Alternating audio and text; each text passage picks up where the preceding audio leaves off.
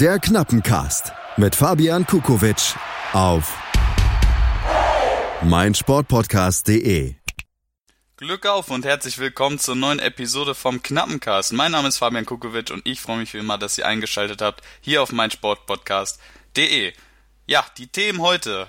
Der FC Schalke 04 hat am Sonntagabend furios mit 5 zu 1 in Paderborn gewonnen und die Fans müssen sich gar nicht so lange gedulden, denn das nächste Spiel steht bereits am Freitagabend um 20.30 Uhr zu Hause in der heimischen Felddienstarena gegen den ersten FSV Mainz 05 an.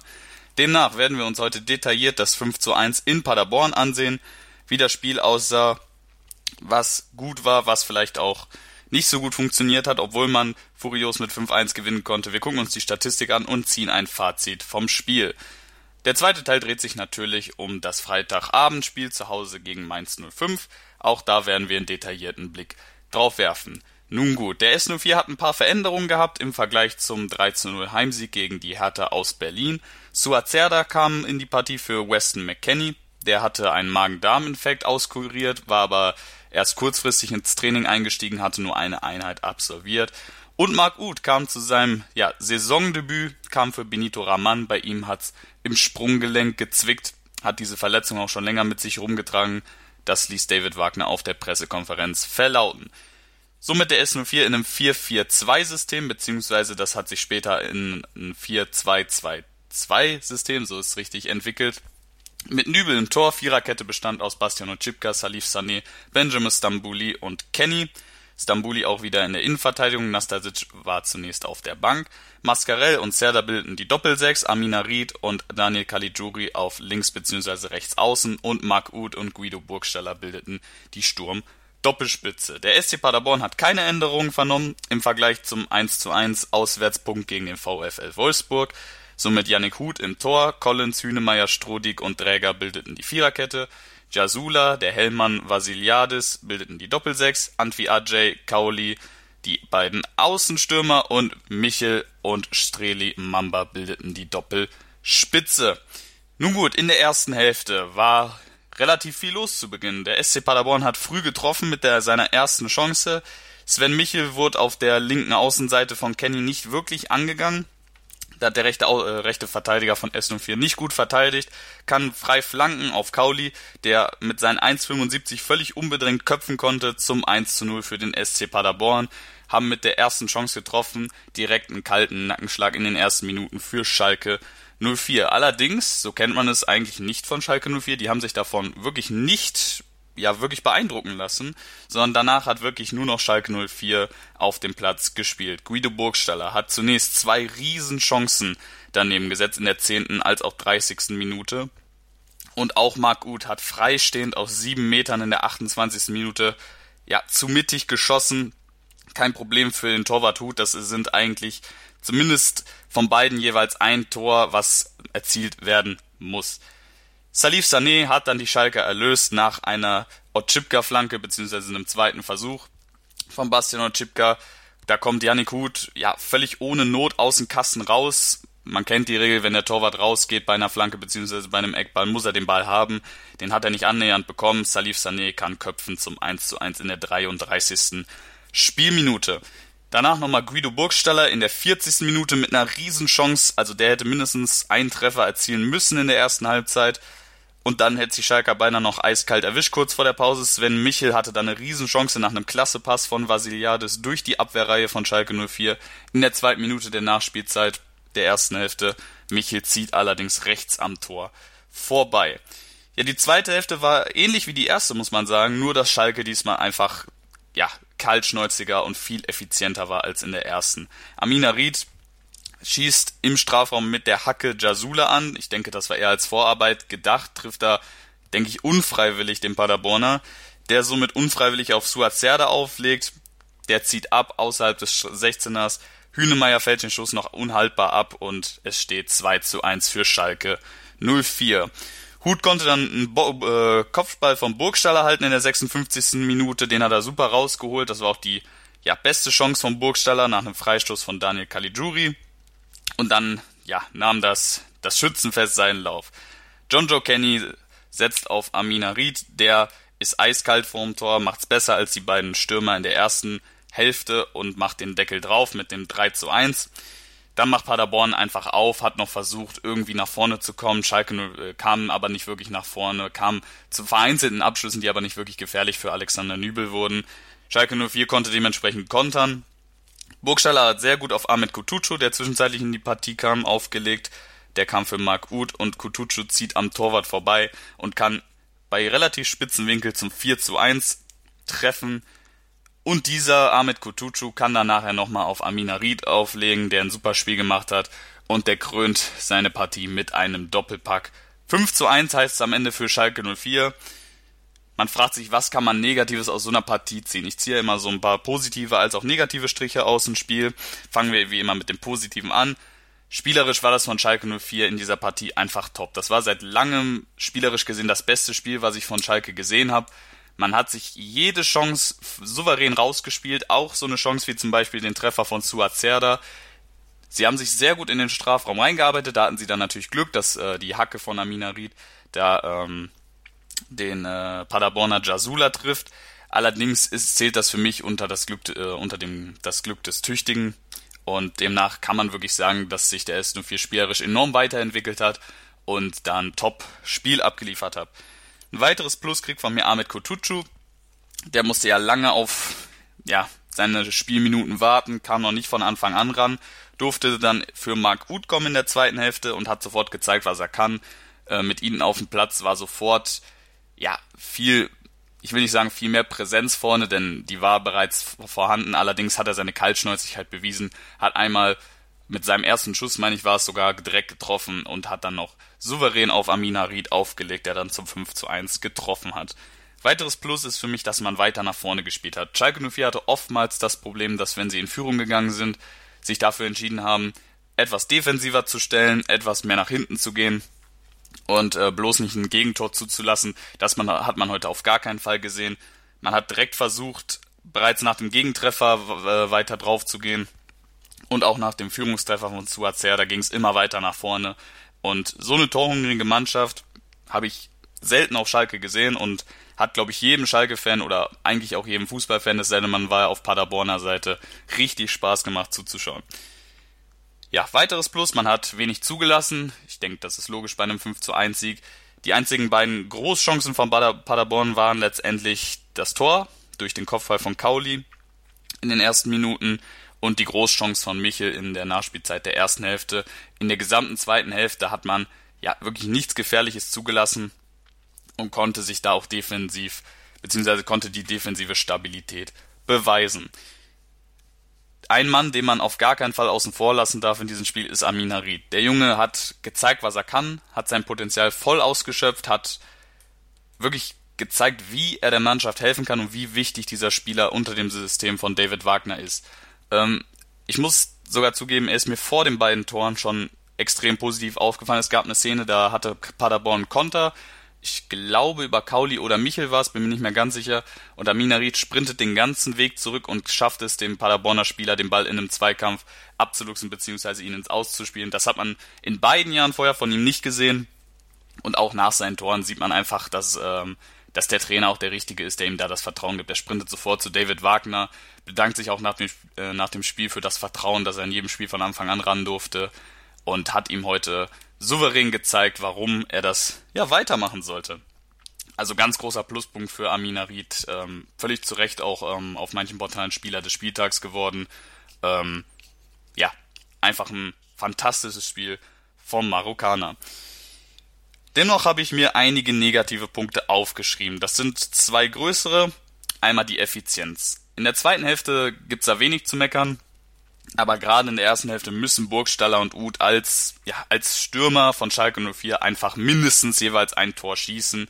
Ähm, ja, da gibt's auch nicht viel zu sagen. Ich denke, das wissen beide selber. Ich habe immer das Gefühl, dass Burgstaller ähm, dadurch, dass er so viele Meter da vorne macht, was man auf gar keinen Fall bei aller Kritik ähm, an ihm außen vor lassen darf. Guido Burgstaller ist ein enorm guter Spieler für das Pressing-System von David Wagner, läuft unglaublich viele Meter da vorne und ähm, setzt die Paderborner Spieler auch unter Druck. Aber ich habe das Gefühl, dass dieses laufintensive und kämpferische Spiel von ihm ihm die Kraft raubt, dann beim Torschuss die nötige Konzentration zu geben oder auch ähm, die nötige Präzision Ich habe das auch einige Male auf Twitter gelesen und kann dem eigentlich nur zustimmen. Vielleicht würde es ihm besser tun, mal eine Pause zu kriegen.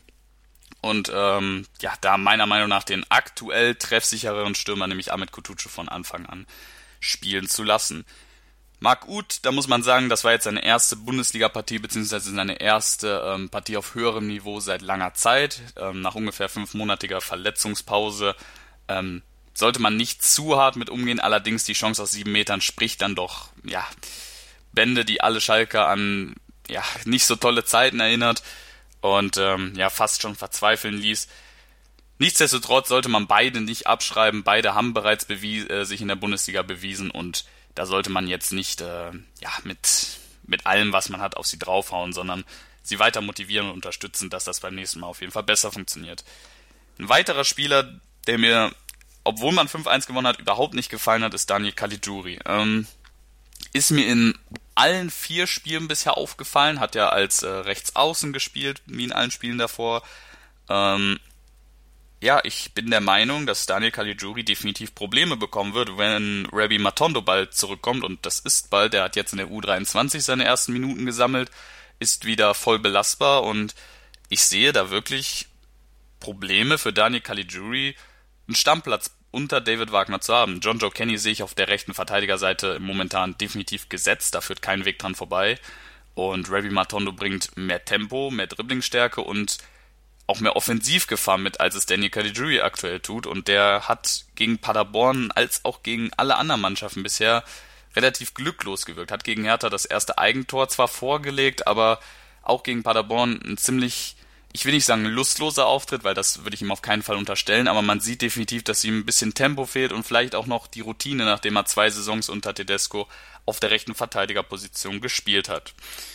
Nun gut, werfen wir einen kurzen Blick auf die Stats die spiegeln eigentlich genau das wieder, was ich in der, ähm, in der Beschreibung der Halbzeiten gesagt habe. Es gab 12 zu 2 Schüsse aufs Tor auf Schalker Seite, spricht klar Bände. Ähm, wie gesagt, zwei große Chancen von Paderborn spiegeln sich auch in, in dieser Statistik wieder. Da war Schalke einfach ja, viel dominanter und hat gezeigt, wer auf dem Platz steht. 55% Ballbesitz für Schalke zeigen auch, dass man eben mit dem Ball spielerische Lösungen finden konnte und nicht nur über äh, Konter kommen konnte und 1 zu 7 gehaltene Bälle, beziehungsweise ein gehaltener Ball von Alex Nübel und sieben gehaltene Bälle vom äh, gegnerischen Torwart Janiku zeigen eben nochmal, wie viel Druck Schalke da vorne gemacht hat und was für eine offensive Dominanz in diesem Spiel von Schalke vorhanden war. Kommen wir zum Fazit vom Spiel. Ähm, über beide Hälften gesehen und ja, gesamt über die 90 Minuten plus Nachspielzeit gesehen, ist dieser Sieg auch in der Höhe verdient. Schalke 04 hätte, wenn man in der ersten Halbzeit seine Chancen genutzt hätte, demnach noch höher gewinnen können. Ähm, allerdings äh, spiegelt dieses Ergebnis das Spiel eigentlich ganz gut wider. Und ähm, ja, das Gegentor hätte man definitiv verhindern müssen, beziehungsweise verhindern können, aber ähm, ja, es macht jetzt wirklich nicht die Welt ähm, schlimmer, als sie äh, ja, ist, denn sie ist nicht schlimm. Was ein bescheuerter Satz. Demnach, ähm, beziehungsweise abgesehen davon, hat man die Probleme oder die Aufgaben in diesem Spiel hervorragend spielerisch gelöst. Das ist eine Sache, die ich immer wieder betonen muss, einfach aufgrund dessen, dass man es nach dieser katastrophalen Saison letztes Jahr A nicht erwartet hat und B nicht erwarten konnte von David Wagner, dass er sofort das Spiel, das Spiel und das Spielsystem so ummünzen konnte mit fast den gleichen Spielern. Das ist eine hohe Kunst, wie ich finde, auch wenn man in Anführungszeichen nur gegen Paderborn gespielt hat. Man hat auch gegen Hertha gezeigt, dass man es eben spielerisch versuchen will und das, ja, das ist Musik in den Ohren und ähm, ja, wenn man so sagen kann, auch eine Weide in den Augen für jeden Schalke-Fan. Wie gesagt, man hat bewiesen, dass man auch in Ballbesitz findet. Auch das finde ich es nochmal einfach wert zu betonen, weil das einfach so eine Seltenheit war früher. Aber man muss auch betonen, dass Paderborn kein gutes Spiel gemacht hat. Man hat sich, wie gesagt, in der ersten Halbzeit noch ganz gut geschlagen. Aber in der zweiten Hälfte kam dann nichts mehr nach vorne von Paderborn. Und äh, demnach darf man diesen Sieg nicht überbewerten, aber auch eben nicht unterbewerten. Man kann schon diese Offensivkraft, die Schalke da gesagt, äh, gezeigt hat, durchaus wertschätzen. Dieser Sieg gibt enorm viel Selbstvertrauen, gerade in Bezug aufs nächste Spiel gegen Mainz 05. Wenn man das nämlich gewinnt, dann steht man in der Bundesliga nach fünf Spieltagen echt gut da hat einen super Saisonstart hingelegt und ja, ich hoffe, dass man dieses Selbstvertrauen, dieses Selbstbewusstsein, was man aus diesem 5 zu 1 Sieg in Paderborn mitnehmen kann, dann direkt am Freitag nach ja, kurzer Pause ummünzen kann. Zu dem Spiel kommen wir jetzt gleich. Wir gehen in eine kleine Pause und wir hören uns gleich wieder. Ciao. Challenger Corner. Der Tennis-Podcast mit Florian Herr und Andreas Thies. Alles rund um die Turniere unterhalb der ATP-Tour. In Zusammenarbeit mit tennistourtalk.com. Challenger Corner auf meinsportpodcast.de. Wir sind zurück beim knappen Cast. Mein Name ist Fabian Kukovic und ich freue mich, dass ihr wieder dabei seid und eingeschaltet habt hier auf meinsportpodcast.de. Wir kommen zum fünften Spieltag beziehungsweise der Freitagabendpartie des fünften Spieltags. Zu Hause in der Felddienstarena spielt der FC Schalke 04 gegen den ersten FSV Mainz 05. Die 05er konnten sich mit 2 zu 1 gegen Hertha BSC durchsetzen am vergangenen Spieltag zu Hause in der Opel Arena und konnten somit die ersten drei Punkte der laufenden Saison einfahren. Wir werfen einen Blick auf die Aufstellung. Robben Zentner stand im Tor. Der Stammtorwart Florian Müller hatte sich am Handgelenk verletzt. Da muss man gucken, inwiefern der wieder zum Spiel ähm, gegen den FC Schalke 04 fit werden kann. Viererkette bildeten Aaron, Niakate, Saint-Just und Brosinski. Kunde auf der 6, Latza und Fernandes im Mittelfeld, Boetius etwas weiter vorne im offensiven Mittelfeld und Quaison und Adam Schalay, der Rückkehrer, bildeten den Doppelsturm. Wir werfen einen kurzen Blick auf die Partie. In der ersten Hälfte gab es ein kleines Abtasten. Der Fokus lag eher auf der Defensive von Hertha als auch von Mainz. Kunde hat sich ein bisschen was zugetraut in der 10. Minute, kam aber nicht zum Erfolg. Danach war die Hertha offensiv ein bisschen besser. Es gab einen schnellen Spielzug über links. Davy Selke traf dabei den Pfosten in der 16. Minute und nach dieser Aktion nahm die Partie richtig Fahrt auf. Danny Latzak gab einen Abschluss vom, äh, vor dem 16er. Jahrstein parierte allerdings sehr gut. Niakate hatte einen kläglichen Ballverlust auf Mainzer Seite, wo Selke und Dodi Lukebakio einfach viel zu wenig draus machen. Die haben sich da den Ball hin und her geschoben, aber es gab dann noch einen Abschluss von Selke, der einfach viel zu viel zu lasch war und viel zu wenig aus der Situation gemacht. Brosinski hat da noch einen Pfund gesetzt, nahm Anlauf und hat einen, ja, kann man das Abpraller nennen, auf jeden Fall einen Ball, der mehr oder weniger in der Leere dann schwebte. Hat er einen Pfund gesetzt, Abschluss war allerdings ein bisschen zu schwach. Jahrstein pariert in der 26. Minute, danach passiert nicht wirklich viel. Kunde hat dann viel Platz auf der rechten Seite nochmal, legt in die Mitte, und da steht Robin Quaison und steht relativ überraschend aus Nichts plötzlich doch 1 zu 0, nachdem die Partie ja 20 Minuten etwas im Leerlauf gegangen war und somit konnte Mainz 05 mit einem 1 zu 0 in die Halbzeitpause gehen. In der zweiten Hälfte war Hertha sehr gierig auf den Ausgleich, war auch meines Erachtens nach die bessere Mannschaft. Grujic ist kurz nach der Pause in der 47. Äh, Minute aus kurzer Distanz an Keeper Robin Zentner gescheitert. Duda hat sich dann nochmal stark durchgesetzt, Zentner pariert und dann gab es nochmal einen Fallrückzieher von Dodi Lukebakio, der knapp über die Kiste ging in der 51. Minute. Ja, dann gab es eine richtige Druckphase der Hertha, die Mainz 05s Abwehr bzw. Robin Zentner standhalten konnte. Es gab Abschlüsse von Luke Bakio in der 56. oder auch von Duda in der 60. Minute. Somit hat Mainz diese Druckphase überstanden. Dann gab es wieder einen kleinen Leerlauf von der knapp 60. bis zur 80. Minute, bis Dilrosun von der linken Seite nach Durchsetzen flanken kann und Marco Grujic schließlich in der 83. Minute zum 1 zu 1 Ausgleich einnicken kann. Ja, eigentlich ein typisches 1 zu 1 Spiel. Einer geht in Führung, die andere Mannschaft macht Druck, kann kurz vor Schluss ausgleichen. Aber nicht mit den 05ern, denn die haben in der 88. Minute nach Ecke von Brosinski das 2 zu 1 Siegtor erzielt, Saint-Just konnte sich hochschrauben und köpft ein zum 2 zu 1 Sieg für die Mainzer. Bitter für die Adana, schön für die Mainzer, dass sie ihren ersten Dreier einfahren konnten. Was kann man aus der Partie ziehen? Mainz war definitiv nicht überlegen, aber auf der anderen Seite einfach effizienter. Es gab 12 zu 16 Torschüsse. Mainz hat aus den 12 2 gemacht, Hertha aus den 16 ein. Das spricht für sich. Defensiv war Mainz dem noch enorm anfällig. Man hat die Schwachstelle rund um die Verteidigung gesehen. Ähm, da ist Hertha viel zu oft durchgekommen, hat aber eben auf ähm, ihrer eigenen Seite viel zu wenig draus gemacht. Ähm, auch aus individuellen Fehlern, wie beispielsweise dem Ballverlust von Niakate, konnte man gar nichts machen. Ähm, ja, eben das Beispiel aus der 20. Minute, wo Niakate den Ball kläglich verliert und Selke und Luki Bakio da ja viel zu wenig draus machen. Da wird, denke ich, 70 bis 80 Prozent der Bundesliga-Teams das eiskalt ausnutzen. Blicken wir auf die Partie gegen Schalke 04 am Freitagabend um 20.30 Uhr. Was könnte es für Änderungen geben? Bei Mainz 05 wird definitiv Florian Müller, wenn er eben fit ist, für Robin Zentner kommen. Da habe ich aktuell noch keine neuen Informationen zu. Ähm, mit beiden hat Mainz einen super Keeper in den Reihen. Zentner hat richtig gut gehalten gegen Hertha. Also, ähm, ja, da braucht sich Mainz keine Sorgen zu machen, dass man eben schwach aufgestellt wäre, falls Florian Müller es eben nicht schaffen sollte. Ähm, Im Mittelfeld gibt's viele Alternativen, die möglich sind. Ich bin tatsächlich bei Mainzern da nicht so tief drin, dass ich das ja gut einschätzen kann. Allerdings von den Namen her hat man da viele Alternativen zur Auswahl. Ähm, um ein paar zu nennen, Riedle Baku, Johnny Burkhardt, ähm, heißt er wirklich Johnny oder verwechsel ich ihn gerade? Ich bin mir nicht ganz sicher. Dann haben wir Karim Onisivo und Levin Öztunali. Das sind alles Namen, die von äh, Anfang an spielen könnten. Auch wenn es die, die eben gegen die Hertha auf dem Platz gestanden haben, nämlich Stefan Kunde, Boetius, Danny Latza und Fernandes eben gut gemacht haben. Der S04 hat ein paar mehr Namen, die man, ja, rotieren bzw. ändern könnte.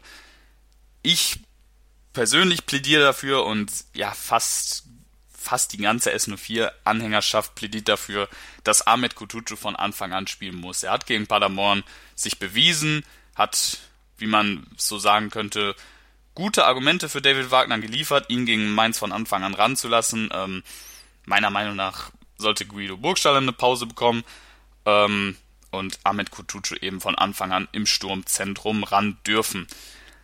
Da muss man gucken, ob Ravi Matondo es in den Kader schafft beziehungsweise eventuell sogar in die Startelf, denn in Kader wird er es, denke ich, schon schaffen, da er auch ähm, im Training heute dabei gewesen ist. Ähm, muss man gucken, ob er eventuell tatsächlich für Caligiuri ran darf. Ähm, Habe ich ja im, in der äh, Analyse bezüglich des Spiels gegen Paderborn eingeworfen. Caligiuri hat bisher nicht wirklich überzeugt, meiner Meinung nach, auf der rechten Seite. Da kann man auch auf Remy Matondo setzen. Benito Raman muss man schauen, der war heute noch nicht im Training dabei. Ich denke, falls er fit ist, wird er auf jeden Fall im Kader stehen und könnte auch auf die linke Seite rücken. Muss man eben schauen. Aminarit hat das eben klasse gemacht auf der linken offensiven Seite und ähm, da was zu ändern halte ich auch für nicht notwendig. Eventuell Weston McKenney, der hatte ja einen Magen-Darm-Infekt, hat den jetzt vollständig auskuriert, wurde ja auch eingewechselt gegen Paderborn. Muss man schauen, ob Suazerda für ihn eventuell weichen muss, auch wenn er ein super Spiel gemacht hat. Aber Weston McKenney, auch einer, der eigentlich in der Regel, wenn er fit ist, bei Schalke 04 von Anfang an ran darf. Und in der Innenverteidigung ist es meiner Meinung nach relativ spannend, eben dadurch, dass Ozan Kabak jetzt fit ist, kam auch zu seinem Bundesliga-Debüt gegen Paderborn um Matja Nastasic, der jetzt gegen Paderborn erstmal auf der Bank Platz nehmen musste, allerdings vorher auch erkrankt war, eben wie äh, Weston McKenney. Muss man schauen, ob man da Benjamin Stamboli eine Pause gibt oder äh, er auf die 6 rückt. Da gibt es ein paar Optionen, die relativ interessant sind. Ich denke, wie auch gegen Paderborn wird dieses Spiel zeigen, beziehungsweise nicht das Spiel, sondern vielmehr die Aufstellung von David Wagner zeigen, wer langfristig wo gesetzt ist gerade auf den gerade genannten Positionen der Innenverteidigung und eben auch im Sturm beziehungsweise auf der rechten Seite. Oder auch links wie im Mittelfeld. Haben wir fast alles, oder? Außer Rechts- und Linksverteidiger und Torwart. Was könnte der Schlüssel für Schalke 04 sein? Ähm, zentral wichtig oder elementar wichtig wird sein, das Selbstvertrauen aus Paderborn, aus dem Spiel in Paderborn auf den Platz zu bringen. Wenn Schalke, ganz einfach gesagt, wenn Schalke genauso spielt wie gegen Paderborn, gerade was das Offensive angeht, sehe ich da keine großen Probleme gegen Mainz 05 zu gewinnen. Mainz hat jetzt zwar den ersten Dreier einfahren können gegen die Hertha, allerdings ähm, ist das Defensivspiel von Mainz 05 doch äußerst anfällig und äh, da sehe ich ja viele Chancen für Schalke da ähnliche ähm, ein ähnliches Powerplay auf den Platz zu bringen. Nicht unbedingt mit so vielen Toren, aber auf jeden Fall sehe ich da offensiv viele Möglichkeiten für Schalke. Demnach muss man auch ähnlich motiviert und auch kämpferisch auftreten. Und die Mainzer müssen natürlich defensiv stabiler sein, um gegen Schalke standhalten zu können. Auf der anderen Seite muss Schalke definitiv im äh, Vergleich zum Spiel in Paderborn effizienter sein, beziehungsweise schlichtweg an die zweite Hälfte anknüpfen. Wenn man es schafft, A, die Chancen, die man in der ersten Hälfte hat, besser umzumünzen, dass man von Anfang an vielleicht in der ersten Hälfte zwei Tore erzielen kann, sehe ich da eigentlich ja, wenig bis keine Chancen für Mainz, das Spiel dann nochmal umzudrehen. Auf der anderen Seite muss man das natürlich erstmal schaffen.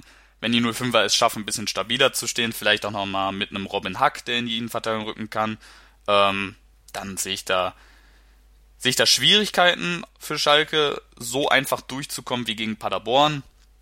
Allerdings, wie gesagt, ich sehe Mainz defensiv nicht viel stärker als Paderborn an und somit sehe ich den Vorteil da klar auf Seiten von Schalke 04. Wie sehe ich das Spiel? Ähm, eigentlich, und eigentlich ist ein Begriff, der ist auf Schalke ja wenig bis gar nicht bedeutend. Eigentlich sollte nach so einer Partie von Schalke und so einer Partie von Mainz, obwohl man gewonnen hat gegen Hertha 2 zu 1, aber eben durch diese ähm, defensiven Schwächen, eigentlich oder normalerweise sollte zu Hause für Schalke 04 dann nicht viel anbrennen. Mit einem konzentrierten und einem ähnlichen Auftritt wie gegen Paderborn sehe ich da wirklich wenig Möglichkeiten, wie man es dann schaffen sollte, zumindest sich da ähm, negativ zu präsentieren.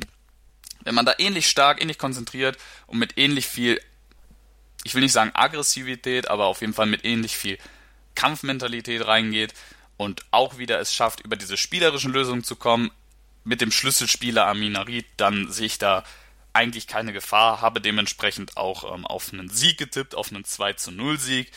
Und äh, wenn das Schalke gelingen sollte, also nicht zwingend 2 zu 0 Sieg, aber wenn Schalke drei Punkte einfahren sollte, dann wäre das ein echt guter Saisonstart, dann hätte man nach äh, fünf Spieltagen zehn Punkte auf dem Konto, hätte bis auf die Niederlage gegen Bayern München, die ja akzeptabel ist, und äh, dem Punkt in Gladbach alle Spiele gewonnen. Und auch der Punkt in Gladbach ist ein Ergebnis, mit dem man sehr gut leben kann, denke ich, aus Schalker Sicht. Zehn Punkte nach fünf Spielen wären gerade nach der Saison, ich will nicht sagen über der Erwartungshaltung, aber sie würden sie in jedem Fall erfüllen und wären ein super Saisonstart unter den ersten Spielen von neuem Cheftrainer David Wagner. Somit freue ich mich auf das Spiel am Freitagabend, 20.30 Uhr. Schalke-Fans müssen nicht mehr lange warten. Übermorgen geht's los gegen Mainz 05. Freue mich dann auch auf eine neue Folge vom Knappencast, die nächste Woche dann kommen wird. Und wünsche euch einen schönen und spannenden Spieltag. Vor allem natürlich bezogen aufs Freitagabendspiel, dass Schalke 04 ähnlich furios und offensiv auftreten kann wie zuletzt gegen Paderborn. Dann verabschiede ich mich, wünsche euch eine angenehme, einen angenehmen Spieltag, ein angenehmes Wochenende und wir hören uns nächste Woche wieder. Ciao! Der Knappencast mit Fabian Kukowitsch. Der Podcast zu den Königsblauen. Jede Woche neu auf meinsportpodcast.de